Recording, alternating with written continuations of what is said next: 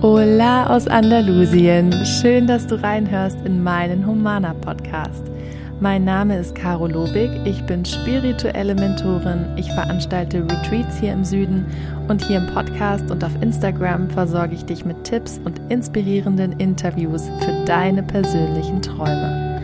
Lebe deine Vision ist mein Mantra und diese Energie schicke ich jetzt zu dir rüber. Viel Spaß mit der heutigen Folge.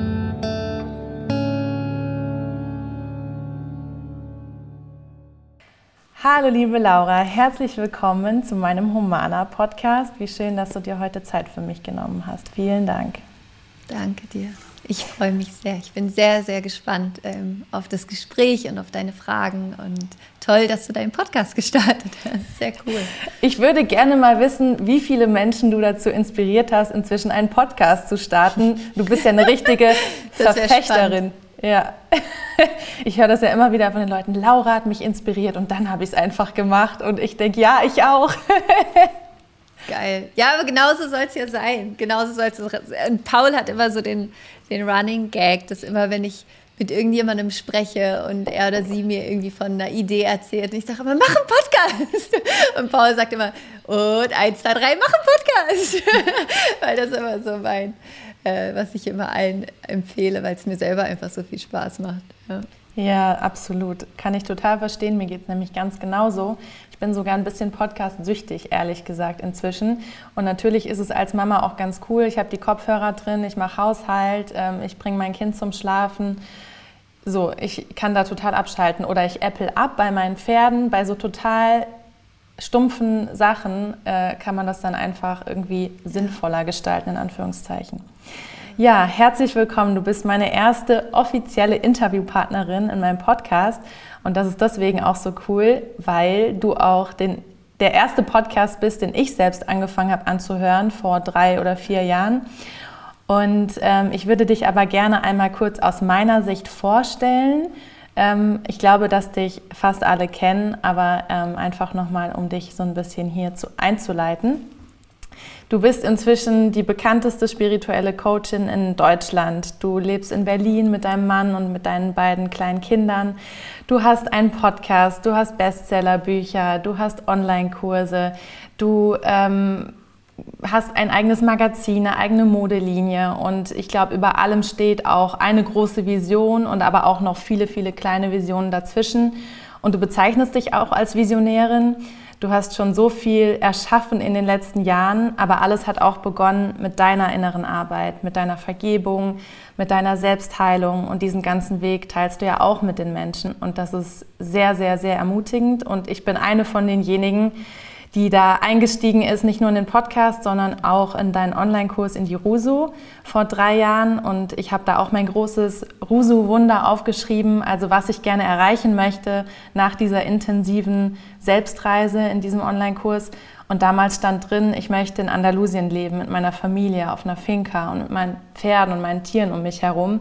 Und ich saß noch in Deutschland, in Köln im Winter, war total genervt, jeden Winter wieder total in einem Loch und es schien alles noch so, so weit entfernt. Und jetzt gerade sitze ich hier in Andalusien mit meinem Sohn und mit meinem Partner, mit meinen beiden Pferden, schaue auf den blauen Himmel im November und sehe auch meine Pferde auf der anderen Seite vom Berg stehen und wow. denke so, jetzt fühlt es sich so leicht und so normal an, aber ich weiß, dass der Weg dahin mich echt zum Verzweifeln gebracht hat manchmal und es mich so sauer gemacht hat und ich so traurig war, ähm, dass es einfach nicht so immer klappt meine erste Frage ist halt wirklich, wenn man dieses klare innere Bild von etwas hat, was man sich so sehr wünscht, wie ich damals das Leben in Andalusien. Und ich habe das gefühlt und ich hatte das Bild und ich war ja auch schon ganz oft hier.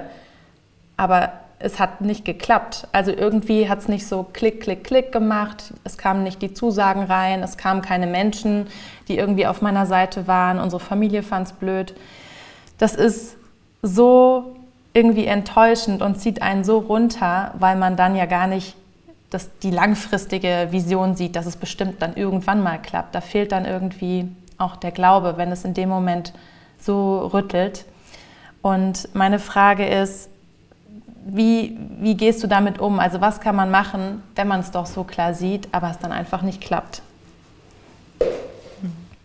Ich würde die Frage so gerne an dich zurückgeben, weil was würdest du sagen, was jetzt rückblickend, wo jetzt alles da ist? Du bist jetzt in Andalusien, du hast diese zwei wundervollen Pferde, die du gerade gegenüber auf der Weide stehen siehst, du hast deinen Sohn, es ist alles da.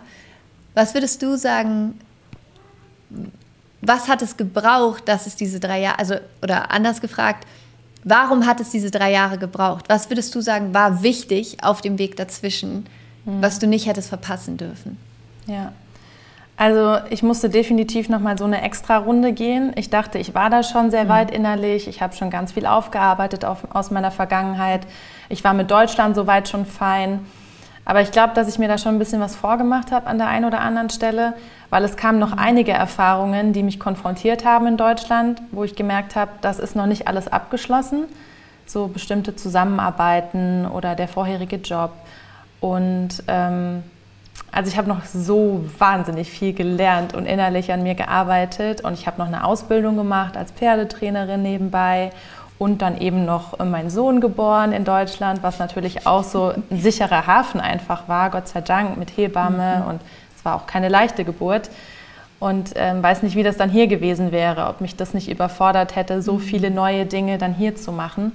Und ich hatte das Gefühl, mhm. dieses Jahr, ich hatte einfach innerlich mehr Festigkeit, aber auch mehr in der Hand, so mit dieser Ausbildung, ähm, meine kleine Familie irgendwie, den, meinen Sohn dabei. Und ich glaube, er wollte auch dabei sein, so auf dem ganzen Weg mhm. und wollte in Deutschland noch geboren werden und dann mitkommen. Es ist so schön, weil was würdest du dann sagen, jetzt rückblickend? War es okay oder sogar richtig, dass es diese drei Jahre gedauert hat? Ja, war total okay. Ja. Ich glaub, Und jetzt stell dir vor, jetzt stell dir vor, du würdest dieses Gefühl, was du jetzt hast, diese Gewissheit, dieses Gefühl von, es war genau die richtige Zeit, es war genau das richtige Timing. Mein Sohn wollte noch mit dabei sein. Ich konnte damals noch gar nicht wissen, was ich noch auf dem Weg quasi so einsammel, was mhm. ich mitnehmen darf nach Andalusien. Und stell dir vor, du würdest dieses Gefühl, diese hundertprozentige Gewissheit, dass es kommt, dass es in der richtigen Zeit kommt und dass es dazwischen noch Dinge braucht, die du vor drei Jahren noch gar nicht sehen konntest, dass es sie braucht. Aber stell dir vor, du würdest in dieses Vertrauen gehen und dann drei Jahre zurückgehen und mit diesem Vertrauen manifestieren. Mhm. Wie entspannt und cool diese drei Jahre dann für dich zusätzlich noch gewesen wären, ja. quasi, ja. wenn du das gewusst hättest. Und das ist die Antwort auf deine Frage, dass was kann ich tun, wenn ich das Gefühl habe, es geht mir nicht schnell genug? Was kann ich tun, wenn ich das Gefühl habe, ich sehe es doch schon, ich weiß ja, dass es kommt, aber es geht mir einfach nicht schnell genug? Dann geht es genau darum, in dieses Vertrauen zu gehen und aufzuhören, es kontrollieren zu wollen und irgendwie mit so dem Kopf durch die Wand zu gehen quasi und zu sagen, es muss jetzt aber kommen, sondern im Gegenteil in das Vertrauen zu gehen und zu sagen, ich entspanne mich in meine Vision hinein, ich entspanne mich in, in das, was ich erschaffen möchte, hinein, weil es wird ja kommen. Ich weiß ja, es wird ja kommen. Es ist ja auch schon da auf einer, ich sag mal, Parallelzeitlinie. Es existiert es ja schon mal, es ist ja alles jetzt, ist ja schon da. Aber es gibt halt für mich noch Dinge, die ich davor noch machen muss. Es gibt für mich Dinge, Menschen, den ich vielleicht noch treffen muss. Diese Ausbildung, die ich vielleicht noch machen muss. Ähm, diese eine Erfahrung, die ich noch machen muss, dieses eine Thema, was ich noch heilen muss. Ich weiß, es ist ja manchmal auch schwierig, wenn wir uns was so sehr wünschen. Und ich sag mal, die letzten drei Jahre in Deutschland waren jetzt natürlich auch ein bisschen schwierig mit der Pandemie und so weiter und so fort. Ähm, aber genau darum geht es quasi, in diese Emotion, sich diese Emotion aus der Zukunft in die Gegenwart reinzuholen von es wird kommen, es ist schon da. Und ich, im Englischen sagt man so schön, I surrender.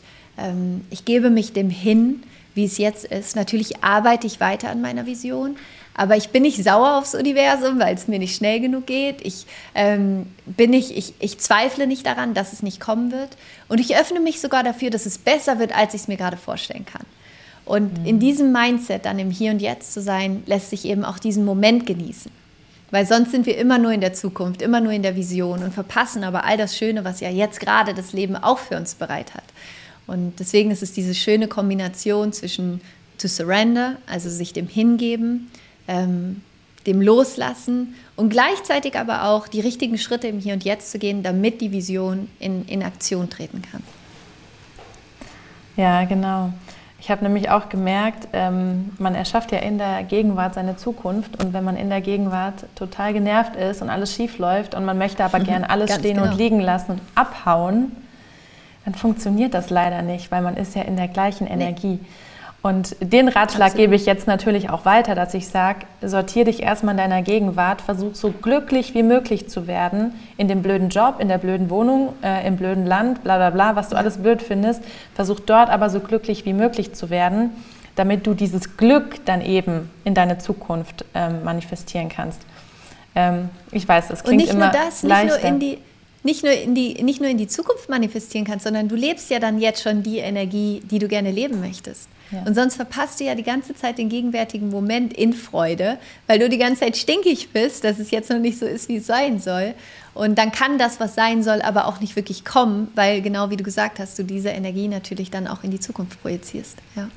Gibt es da irgendwas in deinem Leben, woran du jetzt gerade denken musst? Irgendwas, was du gerne haben möchtest, erschaffen, leben, wo du noch geduldig sein musst? Mmh ja, so viel. Also ähm, immer, immer. Ich, ich arbeite ja wie du, wir sind ja beide so Manifester. Äh, ich habe ja auch immer so viele Projekte irgendwie parallel laufen. Also es gibt viele Projekte, wo ich gerade geduldig sein darf.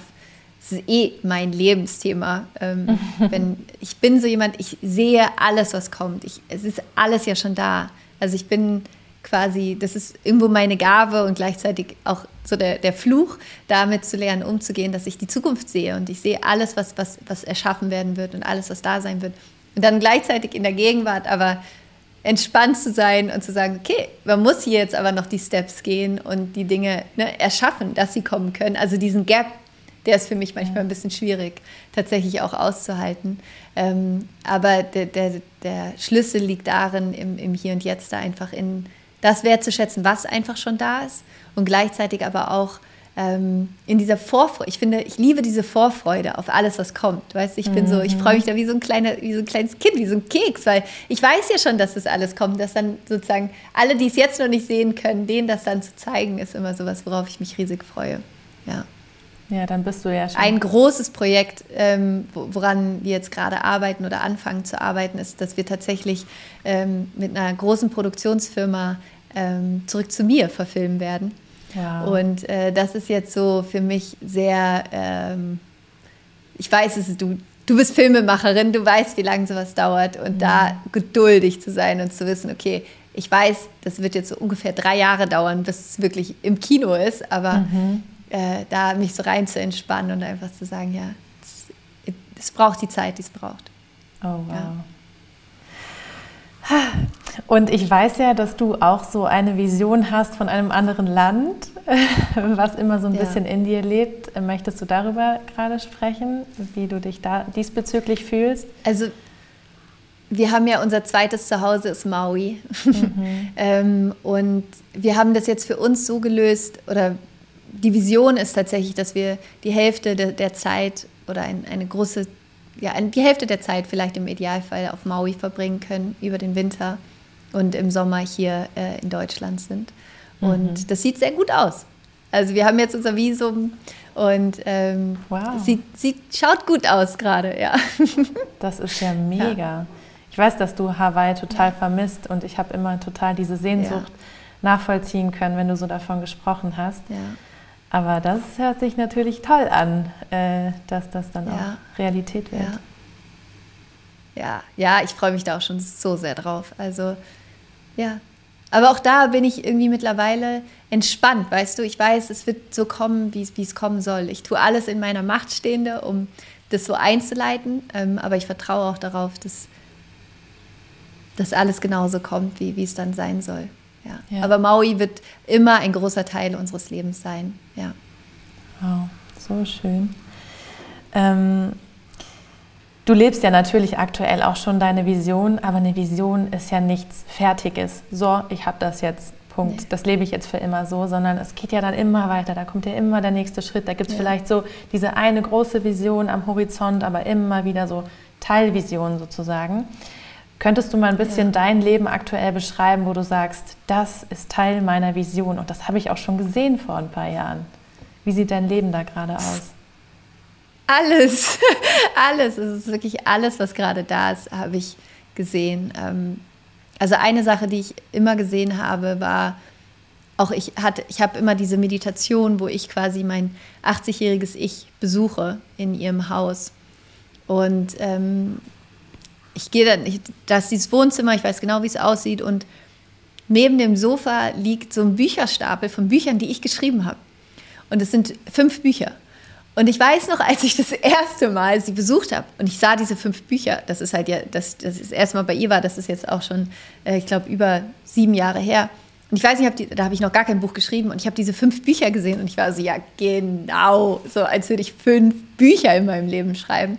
Es kam mir so absurd vor, so groß, so unerreichbar irgendwie überhaupt ein Buch zu schreiben. Ähm, und jetzt bin ich 35 und habe schon drei von den fünf geschrieben. und ähm, das ist so für mich irgendwie total crazy. Und ich weiß jetzt auch schon, was die anderen beiden sein werden. Wahrscheinlich werden es sogar mehr Bücher werden. Vielleicht ähm, hast du nicht auf die andere so Seite Dinge, vom Sofa geguckt. Ja, auf der anderen Seite war noch ein Stapel. Habe ich nicht ins, ins, Regal geguckt. Ja. ja. Ähm, aber das war zum Beispiel für mich so total der crazy Moment. Also, wo ich so dachte, wow, okay, okay, okay. ich? Sicher, dass die von mir sind? ähm, und, aber auch so generell ist es tatsächlich alles. Es gibt gerade keinen Lebensbereich, wo ich nicht meine Vision lebe. Also, es ist wirklich alles, was jetzt ist, habe ich gesehen. Es, es gibt nichts, wo, wo ich irgendwie denke, hm, nee, hätte ich mir jetzt irgendwie anders vorgestellt. Oder ähm, es ist sogar eher, eher noch krasser, als ich es gesehen habe. Ähm, deswegen ist es auch immer so einer meiner Tipps, irgendwie, die ich weitergebe, wenn, wenn wir über Manifestieren sprechen. Mach immer die Klausel mit rein, das oder besser. Ja, also mhm. das oder, oder, oder noch besser, als ich es mir überhaupt gerade vorstellen kann, dass du sozusagen dem Universum den, den Raum da lässt. Aber ich glaube, was, was so wichtig ist, wenn wir auch über Visionen sprechen, du hast es am Anfang ja schon gesagt, es gibt so diese eine Hauptvision, diese Riesenvision, die sich dann in so vielen kleinen Visionen ähm, auslebt. Und meine Vision ist eben wirklich dieses Thema Spiritualität, Persönlichkeitsentwicklung, diese innere Heilung, dieses sich erinnern, wer wir wirklich sind, ähm, das in die Mitte der Gesellschaft zu bringen, weil ich einfach fest davon überzeugt bin, wenn mehr Menschen ihre Spiritualität leben, ihr, ihr wahres Ich leben, äh, in dieser Freude leben, in der Liebe leben. Das heißt nicht, dass wir nicht alle auch Menschen sind und das heißt nicht, dass ich auch schlechte Tage habe und auch mal zickig bin und ähm, auch meine Themen habe, aber es bedeutet, dass ich immer wieder den Weg zurückfinde und mich immer wieder erinnere. Und ähm, ich glaube, dass umso mehr Menschen es schaffen, aus diesem, aus diesem Gefühl, irgendwie ein Opfer der äußeren Umstände zu sein oder dem Leben irgendwie ausgeliefert zu sein, nichts ändern zu können, in die, in die Selbstwirksamkeit zurückkommen und sich erinnern, wie viel sie tatsächlich beeinflussen können und wie viel das eigene Mindset dazu beiträgt, wie das Außen ist. Ähm, und diese Vision zu sehen, eine, eine Menschheit in einem anderen Bewusstsein, das ist für mich so das Schönste, was ich mir vorstellen kann.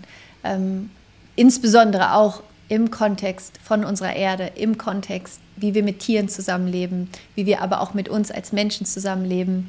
Und ich habe einfach diese riesige Vision, dass ich in meinem Leben so viel ich kann dazu beitragen möchte, dieses Thema in die Gesellschaft zu bringen, ähm, Menschen daran zu erinnern, es gibt eine Lösung für dein Problem. Weil das war bei mir damals so ganz am Anfang, als ich mit, mit Persönlichkeitsentwicklung in Kontakt gekommen bin. Ich, ich war so, wow, es gibt eine Möglichkeit, mich selbst vollkommen anders wahrzunehmen. Dieser Gedanke allein, ich bin nicht meine Gedanken, war für mich lebensverändernd. Mhm. Es war wirklich so, ich dachte, wie ich bin nicht meine Gedanken. Ich bin nicht die Stimme in meinem Kopf. Ich bin nicht diese Meinung über mich mhm. selbst, sondern ich kann mich davon distanzieren und ich kann das verändern. Das war für mich so, also rückblickend, klar, denke ich mir so voll süß, dass ich, dass ich mir darüber nicht klar war. Aber es war für mich so lebensverändernd, weißt du, weil ich es nicht wusste. Es gab niemanden in meinem Leben, der zu mir gesagt hat, Laura, du bist die Schöpferin deines Lebens, Laura. Du kannst Menschen vergeben, Laura. Du bist nicht Opfer deiner Vergangenheit. Äh, du, du kannst ähm, dein, deine, deine Identität verändern. Du, all diese Dinge. Es gab niemanden in meinem Leben, der mir das beigebracht hat. Im Gegenteil. Ich hatte nur diese Negativbeispiele von Menschen, die selber in ihrem eigenen ähm, Opferbewusstsein, sage ich mal, festgesteckt haben. Und das war für mich so ein Game Changer. Und deswegen ist dann in mir auch diese, diese, dieses, diese Freude oder dieser tiefe Wunsch geboren worden, zu sagen, ich will diese Schatztruhe. Es ist wie wenn du einen Schatz findest und du willst ihn jedem einfach zeigen. Mhm. Ähm, so war das für mich damals, dieses Wissen, okay, es gibt eine Lösung für das Problem und es gibt die Möglichkeit, sich selbst anders wahrzunehmen und dadurch die ganze Welt auch anders wahrzunehmen. Ja, kann ich total verstehen. Ich bin auch jemand, der sehr viele Podcast-Folgen und Buchtitel rumschickt und Leute immer so ein bisschen nervt damit. Oh, warte, ich habe einen Buchtitel für dein Problem. ähm, ja. ja, also ich glaube, auf der Welt besteht sogar inzwischen eine dringende Notwendigkeit, dass wir unser Bewusstsein ähm, alle gemeinsam erhöhen oder zumindest ein großer Teil. Ähm, und ich denke, da es keine Zufälle auch auf der Ebene gibt, ähm, hat die Pandemie ja auch einen Grund gehabt, weil genau wie es in unserem Leben ganz individuell ist, brauchen wir manchmal einen richtigen Knall, damit wir so merken, oh, okay, jetzt muss ich aber irgendwie mal machen. Ähm, wie würdest du die Pandemie sehen? Was hat die für einen Grund? Warum ist das nicht zufällig jetzt passiert? Also zum einen äh, als ganz offensichtlichen Grund äh, es ist einfach, dass wir die Erde und die Tiere mit einem solchen ähm, Disrespect, also ich weiß gar nicht, wie man das auf Deutsch sagt, ähm,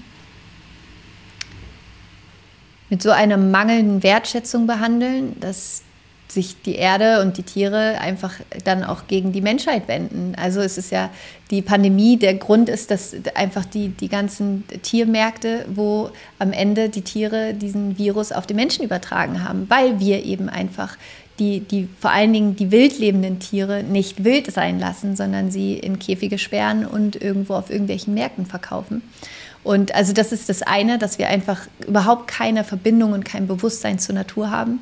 Mhm. Und die Natur dann einfach sagt, okay, dann erinnern wir dich jetzt mal, lieber Mensch, ähm, wer du bist und dass du ein Teil von dieser Natur bist. Und das, also für mich ist es sozusagen auf dieser Ebene einfach ganz klar, jetzt zu diesem Zeitpunkt, dass, dass die Erde sich einfach schüttelt und sagt, okay, wenn du nicht nach unseren Regeln spielst, lieber Mensch, dann wirst du nicht lange auf dieser Erde sein, weil am Ende ist die Natur, wird die Natur immer stärker sein als wir. Und das war jetzt gerade mal so ein, so ein leichtes Kitzeln, würde ich es mal nennen, äh, ja. was, was die Natur kann. Ja. Ähm, und ich finde es extrem wichtig in diesem Kontext und es ist so schade, dass, äh, dass dieser, dass dieser krasse Virus trotzdem noch nicht dazu geführt hat, dass wir gerade, wie wir mit Tieren sind, dass wir das verändern. Also das ist einfach, ich, also es ist für mich ein Rätsel, wie es sein kann, dass ähm, wir sofort in der Lage sind, einen Impfstoff oder sowas herzustellen, aber wir nicht in der Lage sind, sozusagen den tatsächlichen, die tatsächliche Ursache von diesem Virus uns anzugucken.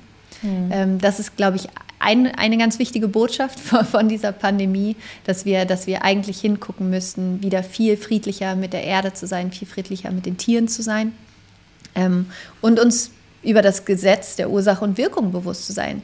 Wenn wir Tiere so behandeln, wie wir sie behandeln, Natürlich kommt das zu uns zurück. Was glauben wir denn? Glauben wir wirklich, dass wir so sein können, ohne dass, es, ohne dass diese brutale Ursache keinen Effekt auf uns hat? Das ist einfach nur ignorant, das zu glauben. Ja. Also das ist das eine. ähm, und das andere dann sozusagen auf, auf einer spirituellen Ebene ist es natürlich dann sozusagen das, was, was der Effekt dann war für, für uns von, von Corona, in dieser Zeit zu sein, ähm, und diesen Rückzug plötzlich auch zu haben und diese Abgeschottetheit wäre natürlich eine großartige Möglichkeit für uns gewesen. Oder ist sie natürlich immer noch aufzuwachen und ähm, nach innen zu schauen und sich auch Fragen zu stellen, plötzlich nicht mehr konsumieren zu können, plötzlich nicht mehr ähm, irgendwie feiern gehen zu können, sondern plötzlich mal mit sich selbst zu sein, ohne große Ablenkung, ist eine wundervolle Möglichkeit, äh, nach innen zu blicken und sich gute Fragen zu stellen. Nicht, warum passiert mir das alles, sondern hm, welche, welche Chance steht für mich da drin? Wofür kann ich diese Zeit nutzen? Wie kann ich diese Zeit der Ruhe nutzen, um mich neu vielleicht auch auszurichten innerlich? Mhm. Und da hast du jetzt so richtig die beiden Perspektiven ähm, dargestellt von Opfer und Schöpfer. Weil natürlich ganz, ganz viele gesagt haben, wieso passiert mir das? Jetzt verliere ich meine Firma, jetzt verliere ich das, jetzt ähm, sieht das und das so und so in meinem Leben aus. Also für jeden gab es ja irgendwie eine heftige Wirkung, wo man sagen kann, oh, das hätte ja. ich jetzt aber nicht gebraucht und das ist aber ganz schön scheiße. Das darf man ja auch aussprechen, alles gut. Ich fand es zum Beispiel auch ziemlich scheiße, dass es erstmal hieß, mein Partner kann bei der Geburt meines Kindes nicht dabei sein. Panik, natürlich, total scheiße. Aber ähm, so aus dem Opfermodus dann rauszukommen nach dem Aussprechen und so weiter und wieder in diese Chance zu kommen, wäre eben dieser Weg von Opfer ja. zu Schöpfer. Und das ist genau ja die Wahl, ja. die so viele Menschen, also die Menschen auch voneinander unterscheidet irgendwo und auch den Umgang mit der Pandemie. Und ich glaube, das ist auch so ein bisschen die Spaltung, die man jetzt spürt, der Menschen, die eben in Angst sind und der Menschen, die die Chance daran sehen können. Und ich, ich will das auch gar nicht runterspielen. Natürlich auf individueller Ebene war Corona für viele Menschen eine Katastrophe. Und ich kann es auch verstehen, wenn man ähm, alleinerziehende Mama ist und irgendwie vielleicht in der Gastro Gastronomie gearbeitet hat und plötzlich den Job verliert. Natürlich ist es dann einfach, zu, also sozusagen nicht einfach zu sagen, sieh die Chance da drin. Mhm. Ähm, aber gleichzeitig ist es natürlich trotzdem auch die Möglichkeit für uns als Menschheit, als Gesellschaft, dann für die da zu sein, für die es nicht so leicht war. Und auch da in die, in, in die Schöpferkraft zu kommen und ähm, ja, wirklich zu schauen, okay, wie, wie können wir helfen, wie können wir unterstützen, wie können wir hier in die nächsten Liebe kommen, wie können wir ins Mitgefühl kommen ähm, und da eigentlich auch diese menschliche Größe. Also eigentlich hat die Pandemie die Chance für uns, unsere schönsten menschlichen Fähigkeiten nach draußen zu bringen. Ja. Ja, genau, dieses Kollektiv. Ob wir das gerade leben, ja. würde ich mal in Frage stellen. Ja. Mhm ja, so wie es natürlich individuell ein Prozess ist, ist es natürlich so ein, bei so einem Ausmaß ein noch äh, intensiverer Prozess. Ne? Okay. Corona spielt halt alles hoch. Ja. ja. Und alles wird extremer, ja. was schon da ist. Ja. ja. ja. Ähm, es haben ja viele Menschen ein Vision Board, um Dinge draufzukleben, die sie in ihr mhm. Leben ziehen möchten. Und du hast eine Vision Tür. Ähm, hast du die noch? Du hast mal davon erzählt, dass du eine nee, große tatsächlich Holztür nicht mehr. Mhm. Ich, ja. ich, tatsächlich habe ich die nicht, also ich habe die Tür noch, ähm, die ist mittlerweile Carlos Basteltisch. Ah. Ähm, weil es, es, gab den Punkt, wo ich, äh, wo sozusagen alles, was ich auf diesem Vision Board hatte, ist wahr geworden. Alles.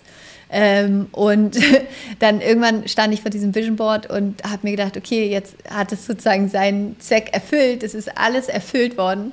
Ähm, und dann habe ich ganz dankbar alles abgenommen und mich für alles bedankt, äh, was, was entstehen konnte.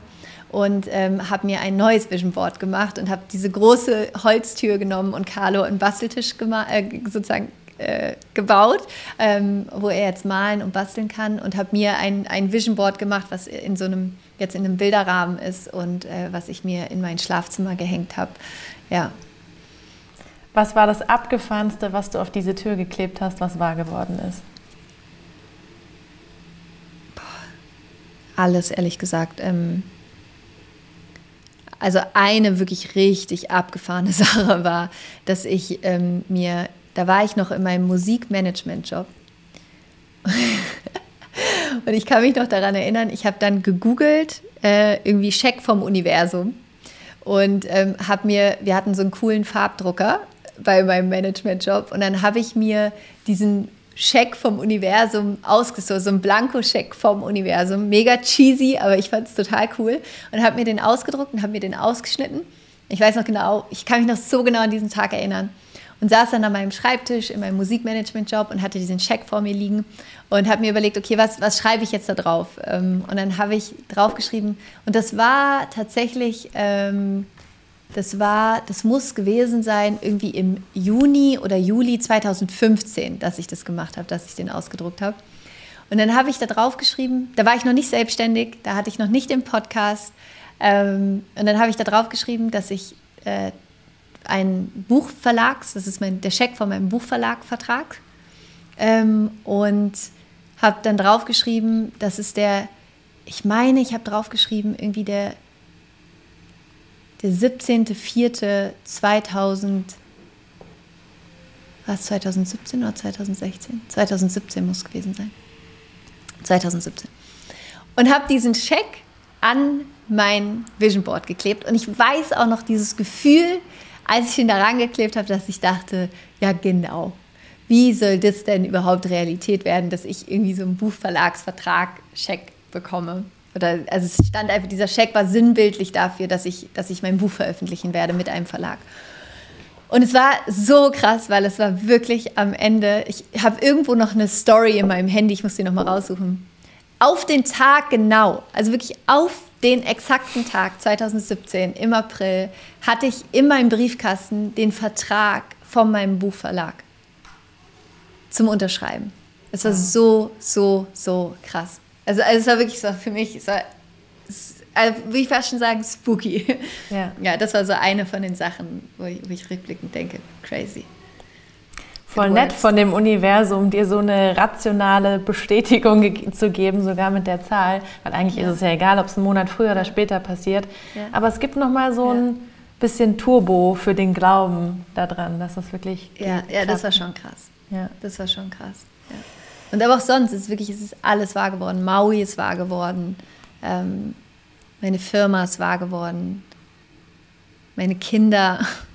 Ähm, ich habe auch auf meinem Vision Board viele so einfach so Sätze geklebt von Gefühlen, die ich fühlen möchte, die alle wahr geworden sind. Ja. Schon krass. Und, und heute. Ich bin mal gespannt jetzt bei meinem neuen Vision Board. magst, du, magst du irgendwas verraten, was da drauf klebt? Ähm, du hättest jetzt, es jetzt on mm. tape ähm, für dann, wenn es wahr wird. Also eine Sache, die draufklebt, ich habe so eine mega witzige Collage gemacht. Ähm, und zwar habe ich ein Bild genommen mit Oprah. Und mm. äh, Oprah sitzt rechts, das war irgendwie so eine Konferenz, die Oprah gemacht hat. Oprah sitzt rechts auf ihrem Stuhl und links ist auch so ein Sessel, da saß ein Mann, so ein Interviewgast, ich weiß gar nicht, wer das war.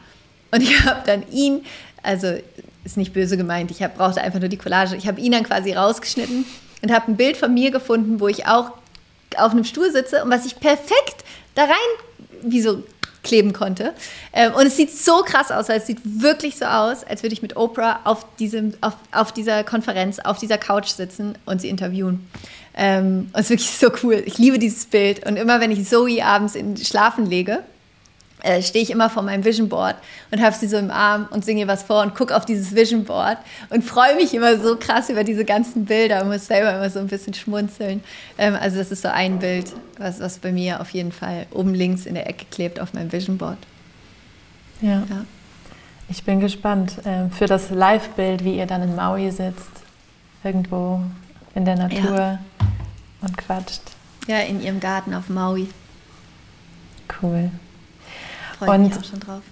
Du bist ja ein Profi im Manifestieren und du bist so erfolgreich und so erfüllt und du lebst schon so viel von dem, was du dir immer gewünscht hast, auch in so einer kurzen Zeit letzten Endes, wenn man so die menschliche Zeit betrachtet in ein paar Jahren. Ähm, würdest du sagen, das ist jetzt ein Selbstläufer oder was musst du noch dafür tun? Also was tust du aktiv so an, an Ritualen oder an innerer Arbeit jeden Tag? Um daran zu arbeiten? Oder bist du einfach so in Fülle, dass du, ja, würdest du sagen, es ist irgendwann Selbstläufer, wenn man es verstanden hat? Mm.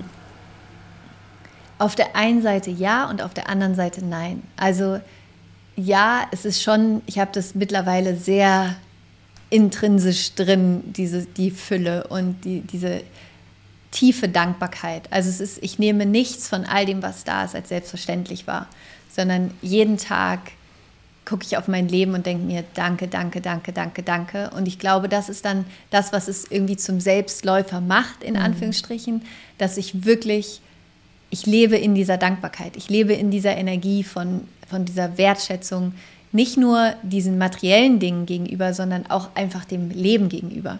Ich habe diese wie so eine Art Liebesbeziehung mit dem Leben, dass ich, dass ich auf dieses Leben gucke und es so sehr liebe. Also es ist wirklich, ich bin einfach, ich bin so erfüllt vom Leben.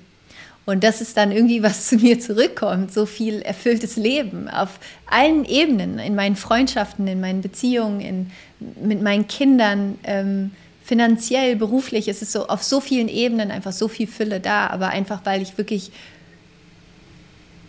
ich, ich bin so dankbar. Also es ist wirklich, ich bin so, so dankbar. Ähm, und das ist aber auch etwas, was ich lernen durfte, in diese Dankbarkeit zu gehen. Und das ist auch etwas, was ich ganz bewusst jeden Tag tue.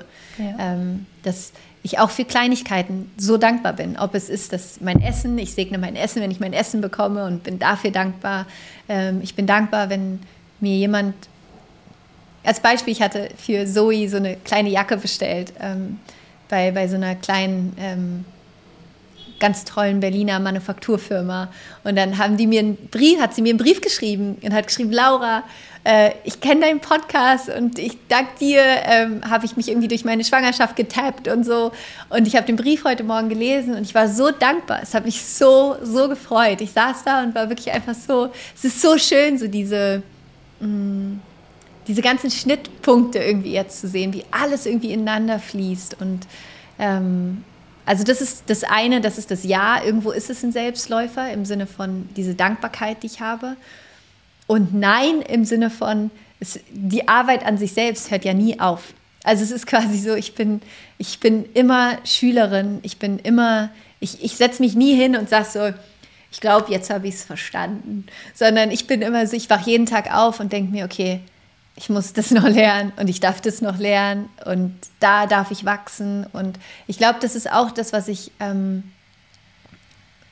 was mir so wichtig ist, ist immer wieder zu sagen, auch so im, im, in Anknüpfung, worüber wir ganz am Anfang gesprochen hatten, ähm, nie irgendwie dann sauer auf das Leben zu sein oder zu sagen, oh, warum passiert mir das jetzt, ja, oder warum kündigt jetzt die Mitarbeiterin? Oder warum ist jetzt passiert das? Oder warum funktioniert das nicht, sondern immer zu sagen, okay, Challenge accepted, let's go, let's do it. Jetzt lass uns gucken, was ist da für mich für ein Wachstum drin. Und ähm, das war ein Satz, den ich mir, also für alle, die gerade auch zuhören, die vielleicht auch Unternehmerin sein wollen, ich habe für mich festgestellt, dass mein Unternehmen, das, was ich tue, dieses Unternehmen, was meiner Vision dient, kann auch immer nur so weit wachsen, wie ich wachse. Immer da, wo ich ein Plateau habe, wird mein Unternehmen ein Plateau haben. Das ist das, was ich gelernt habe. Ähm, und deswegen ist es da für mich auch so immer diese Bereitschaft zu haben, zu wachsen. Die Bereitschaft zu haben, zu sagen, ich weiß nicht, wie es geht, aber ich bin bereit, es zu lernen. Ähm, und ich glaube, das ist so eine ganz gute Kombi. So auf der einen Seite in dieser Dankbarkeit zu sein für das, was ist, und auf der anderen Seite in dieser immer daseinenden Bereitschaft zu sein, zu wachsen, zu lernen. Und auch wenn ich mal einen schlechten Tag habe, ist es auch voll okay. Ich, ich bin ähm, milder mit, mit mir geworden. Hm. Ja. Was ging denn das letzte Mal so richtig schief in deinem Leben, wo du erstmal sauer warst? Und wie bist du dann damit umgegangen?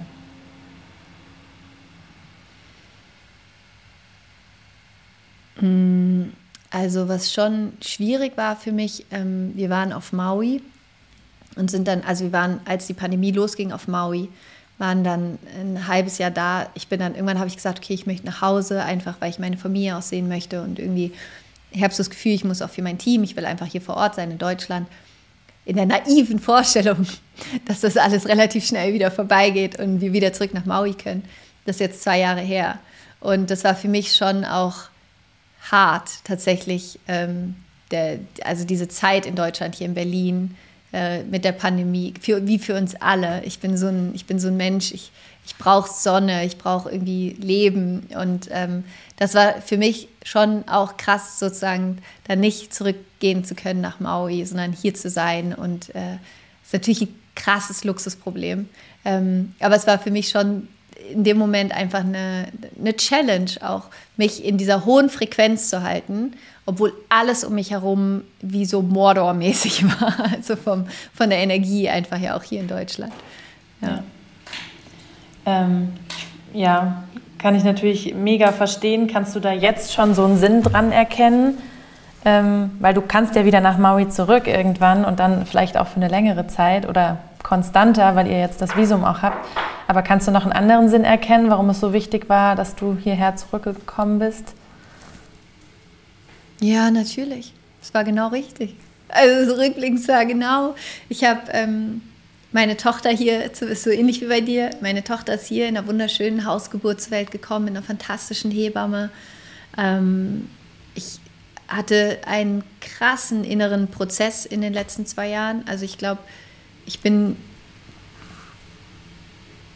gut, es war jetzt in, den letzten zehn Jahren zwar insgesamt viel Wachstum, aber ich würde sagen, so in den letzten zwei Jahren hat sich in mir, bin ich in mir nochmal wirklich an so die Kernthemen auch rangegangen ähm, und bin gerade wirklich wie so in diesem, ich würde sagen, so die letzten zwei Jahre war so Raupe und Kokon und jetzt habe ich so das Gefühl, bin ich gerade so in, in dem letzten Monat vom Kokon und werde jetzt gab wieder so eine Transformation, dass wenn ich da raus bin, dass ähm, ja, ich dann nochmal Flügel in einer ganz anderen Farbe habe. So fühlt sich, fühlen sich die letzten zwei Jahre für mich an. Und dafür war es gut, die Dunkelheit zu haben hier, weil ich brauchte irgendwie die Dunkelheit hier, um mit meiner eigenen Dunkelheit zu arbeiten, um dann wieder ähm, ja auch da wieder ins Licht gehen zu können. Das ist ein schönes Bild. Ähm, wie ist das in deinem Leben? Wirst du überhaupt noch kritisiert? Passiert überhaupt noch irgendwas von, von außen? Ich meine, du hast eine Familie, die dich unterstützt. Das ist ja bei vielen ganz anders, dass das ganze Umfeld erstmal so gegen einen ist, wenn man mit verrückten Ideen kommt oder eine große Vision hat dass man sich erstmal allein damit fühlt. Das ist bei dir ja nicht mehr so, aber du bist natürlich so bekannt geworden und dadurch natürlich ähm, im Blickwinkel von viel, viel mehr Menschen, die du vielleicht auch triggerst. Ähm, ja, Kritik ist ja immer so eine Sache. Es gibt natürlich konstruktive Kritik. Ähm, ich bin sicher, das ist auch Teil des Lebens und damit kannst du umgehen, aber es gibt auch Kritik, die einfach verletzt und die einen dann schon mal zweifeln lässt. Gibt es das in deinem Leben? Klar, natürlich. ähm, natürlich. Natürlich gibt es Menschen, die ähm, gar nichts damit anfangen können, was ich mache, wie ich es mache, dass ich es mache ähm, und die mir das auch gerne mitteilen. Ähm, und das ist, ich habe mir damals vor drei Jahren Hilfe geholt. Also ich hatte damals einen ganz tollen Coach, die mich begleitet hat, wie ich auch mit negativer Kritik, auch verletzender Kritik umgehen kann, weil ich bin ein sehr ähm, empathischer Mensch und ich bin jemand, natürlich nehme ich mir das auch zu Herzen, wenn jemand sagt, ey, dein Buch ist absoluter Vollschrott, ja, dann ist es schon so, dass man erstmal denkt so, wow, das ist wirklich gemein, also das ist wirklich, das tut weh, ja. Ähm, und mittlerweile bin ich aber an dem Punkt angekommen, wo wo ich mich zu einem großen Teil davon frei mache, einfach weil erstens hat es nichts mit mir zu tun. ja, also es ist sozusagen, wenn jemand, wir, wir trennen jetzt einmal konstruktive Kritik und verletzende Kritik. Konstruktive Kritik finde ich ist was Tolles, die hole ich mir auch bewusst von Menschen, wo ich weiß, die werden mich besser machen, die sagen mir ehrlich, was sie denken, ähm, die, die wollen auch, dass ich besser werde. Aber ich sage mal, verletzende Kritik hat ja nicht den, die Intention, den Wunsch, dass du besser wirst in dem, was du tust oder dass du damit noch mehr verändern kannst, sondern verletzende Kritik hat ja eher zum Ziel, dass du nicht weitermachst, was du machst. Ja, die will dich ja klein machen. Ähm, und da bin ich tatsächlich an einem Punkt in meinem Leben, ich lese das, ich höre das, es tut kurz weh und dann denke ich mir, ich sende diesen Menschen Liebe, Mitgefühl und es tut mir leid, dass in diesem Menschen in dem Moment so viel Schmerz ist und Hass ist und Wut ist. Und ähm, ich denke mir, nichts als Liebe für dich, nichts als Liebe für dich. Tut mir leid, wenn ich dich getriggert hat, aber, habe, aber ich, I will, I will walk on. so, das ist mein Weg und ich bin niemandem dafür Rechtschaffen, Rechtschaffenheit schuldig. Ähm, und ich konzentriere mich auf die Menschen, wo ich was verändere. Und ich finde, das ist auch immer ganz wichtig, einfach zu sehen. Weißt du, ich kriege Nachrichten von Menschen, die sagen, vorgestern hat mir ein Mädchen geschrieben auf Instagram, dass sie durch meinen Podcast es geschafft hat, eine schwere Bulimie zu beenden. Und das sind so Momente, wo ich mir denke, uh, Halleluja, so weißt du, das ist so, wo, wo ich einfach, wo, was mich so freut und wo mein Herz aufgeht und wo ich einfach denke, yes, baby, geil. Ja, also und das ist das, worauf ich mich konzentriere und das ist, wo, wo ich dann meine Energie hernehme und ähm, alles andere, es ist nicht meins. Es ist dieses schöne, ne, dieses schöne Buddha-Bild, Buddha wo Buddha zu seinem Schüler sagt, stell dir vor, jemand gibt dir ein Geschenk und du nimmst es nicht an, wem gehört das Geschenk? Und das ist immer, wie ich es mit so einer Kritik mache. Ich, ich muss das Geschenk ja nicht, ich muss die Kritik ja nicht annehmen. Ich mhm. kann sie bei dem lassen oder bei der, die sie, die sie mir geben wollte. It's not mine. Stark. Ich hatte gerade richtig Gänsehaut, als du gesagt hast, äh, nichts als Liebe für dich. Ja. Da muss man halt erstmal hinkommen. Weil das ist ja, weißt du, das ist das Einzige, aber wie du den Kreislauf ja auch durchbrechen kannst. Weil wenn ich jetzt wieder da reingehe, diese Wut, diesen Hass von dem Menschen jetzt in mich tue, ist diese Wut, dieser Hass in mir. Das heißt, ich muss es wieder irgendwo hin tun. Das heißt, irgendjemand wird es von mir wieder abbekommen. Mhm. Aber wenn ich es in mir transformiert bekomme, in nichts als Liebe für dich, so, äh, weil du musst dir ja nur einmal eine Minute Zeit nehmen, in dich reinfühlen. Was müsste in meinem Leben passiert sein, dass ich mir die Zeit nehme, bei, keine Ahnung, irgendwo hinzugehen, Amazon, Instagram, YouTube und unter etwas, was jemand erschaffen hat, zu schreiben, was für ein Vollschrott. Wer glaubst du eigentlich, wer du bist? Geh, was weiß ich, sterben. Ja, so ungefähr. Es gibt ja Menschen, die solche Sachen schreiben. Mhm. Ähm, was müsste in meinem Leben passiert sein? Wie müsste ich mich fühlen, so etwas zu tun? Und jeder Mensch, der ein bisschen empathisch ist, fühlt sofort, okay, ich müsste mich schlecht fühlen, ich müsste, ich müsste vielleicht traurig sein oder wütend sein oder Schmerz in mir haben. Das heißt, das ist das, was ich meinte, es hat nichts mit mir zu tun, sondern da ist ganz viel Leid. Das heißt, was ich tun kann, ist einfach Liebe dahin schicken und zu sagen, hey, ich hoffe, dir wird es besser gehen. Ja.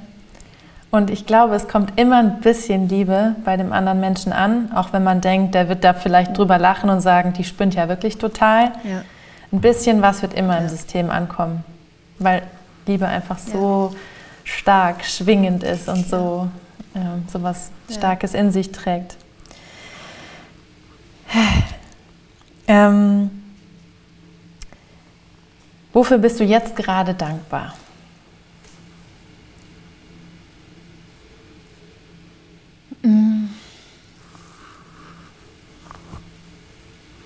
Ich glaube, einfach hier sein zu können.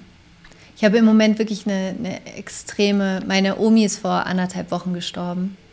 Und ich habe so eine extreme Wertschätzung dem Leben gegenüber gerade, dieser, dieser Möglichkeit, hier sein zu dürfen, der Möglichkeit, einen, einen Effekt haben zu dürfen auf diese Welt, ähm, einfach leben zu dürfen, weißt du, einfach da sein zu dürfen, mich erfahren zu dürfen.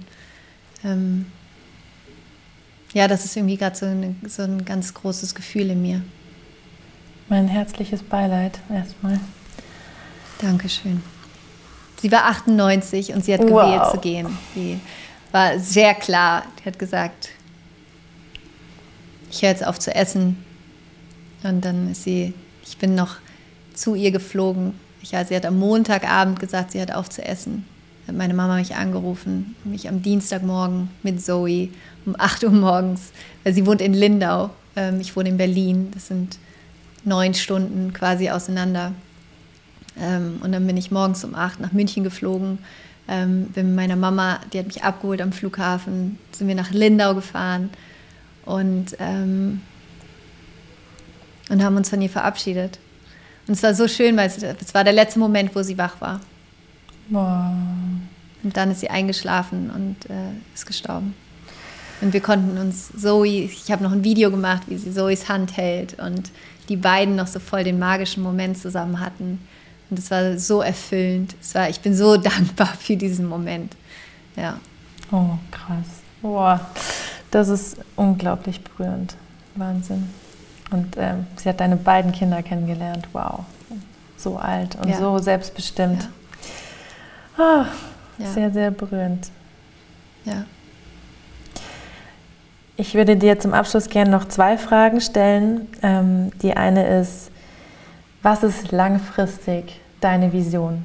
Also damit meine ich wirklich deine große Lebensvision, manifestiert in verschiedenen Dingen, aber so der große Horizont.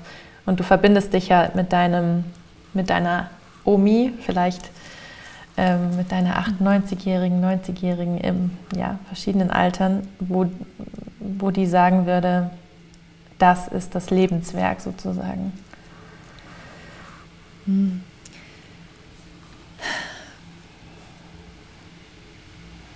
Also meine Vision wäre unterschiedliche Dinge, wenn man es jetzt im Großen sieht. Ich möchte gerne 500 Millionen Menschen oder mehr positiv berührt haben in meinem Leben und ihnen die Tür in ihre persönliche Weiterentwicklung geöffnet haben. Ich möchte den Lebensraum von einer Million oder mehr Tieren schützen. Ähm,